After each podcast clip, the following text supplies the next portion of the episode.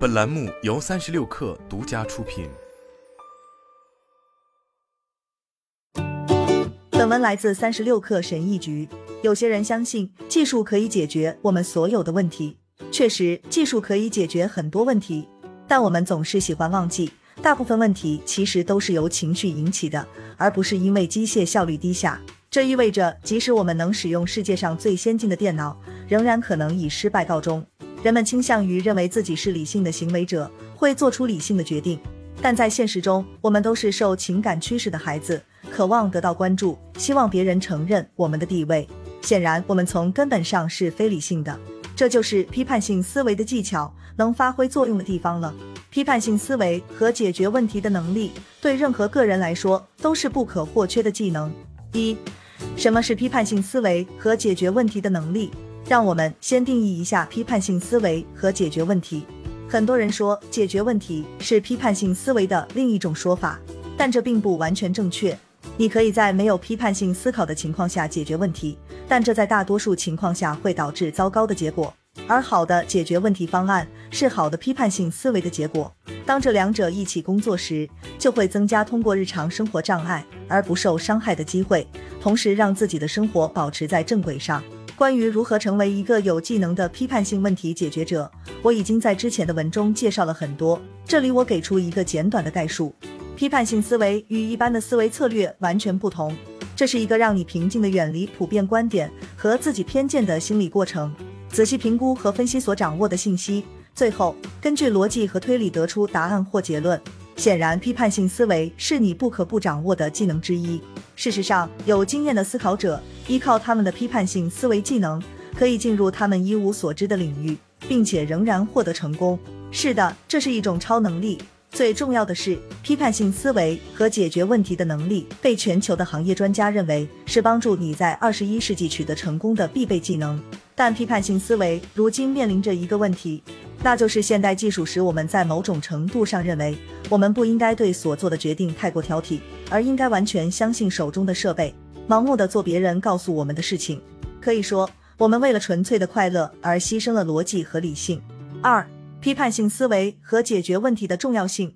让我来描绘一个美好的画面：你在一家大型科技公司工作，在办公室里，你拥有了自己需要的一切，所以你可以百分之一百的专注于你所做的工作。这不是我瞎编的。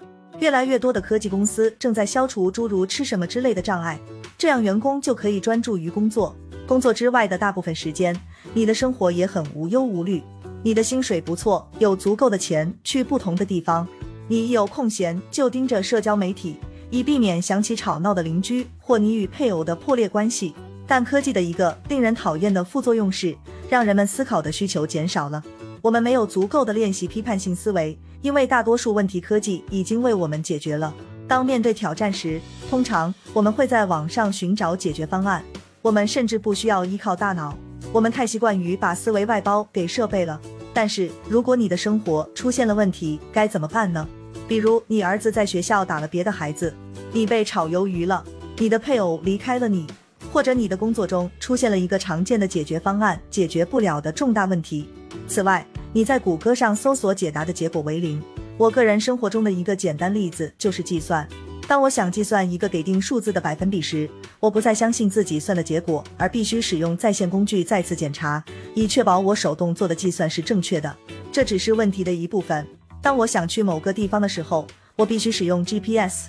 我生活的地方在脑海里的地图变得越来越不清晰了。三，我们通常是如何解决问题的？没有批判性思维的解决问题，就像一把没有柄的刀。当你想切东西的时候，也会切到自己。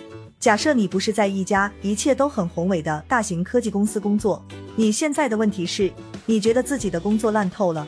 以下是我们对这种情况的典型反应，主要有四种方式：情绪反应，我不干了。你老板对你今天的穿着评头论足，你再也无法忍受了。不考虑后果，你只想填好辞职表，然后走人。逆来顺受，我还得像其他人一样继续工作。你讨厌这份工作，但是没有别的办法。你认为自己太老了，不适合转行，这就是生活。有时候我们必须做必要的事。本能反应，上次我觉得工作很糟糕的时候是怎么做的？你试图从过去的经验中寻找解决方案，并根据当前的情况调整方案。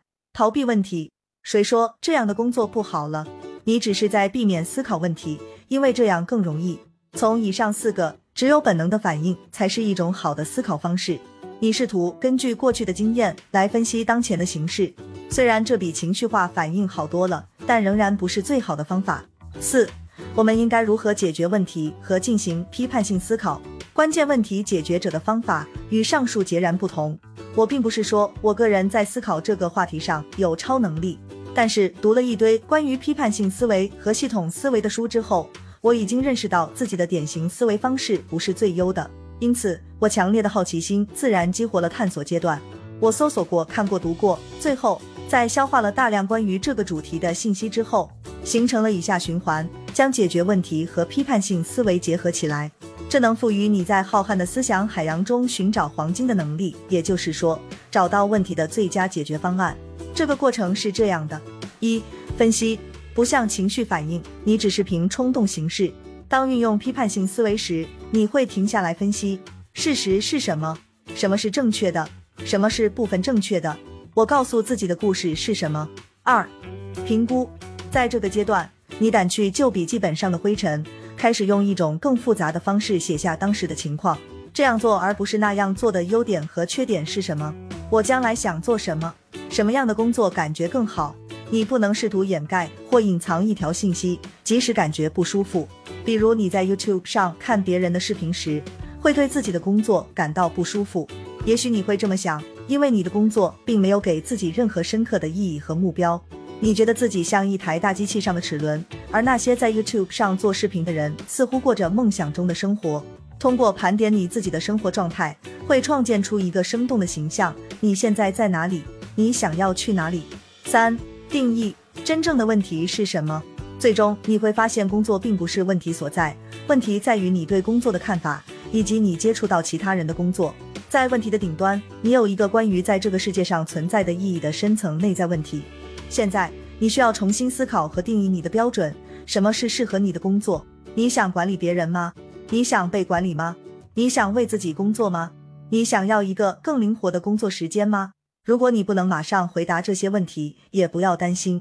目标是定义核心问题，核心问题可能不是这个具体的工作，因为如果你的愿望是自己做老板，那么任何工作都会让你不舒服。你现在的沮丧状态可能是由压抑的情绪引起的，这些情绪来自于那些你多年来一直想做却没有勇气去做的事情。四，形成一个策略。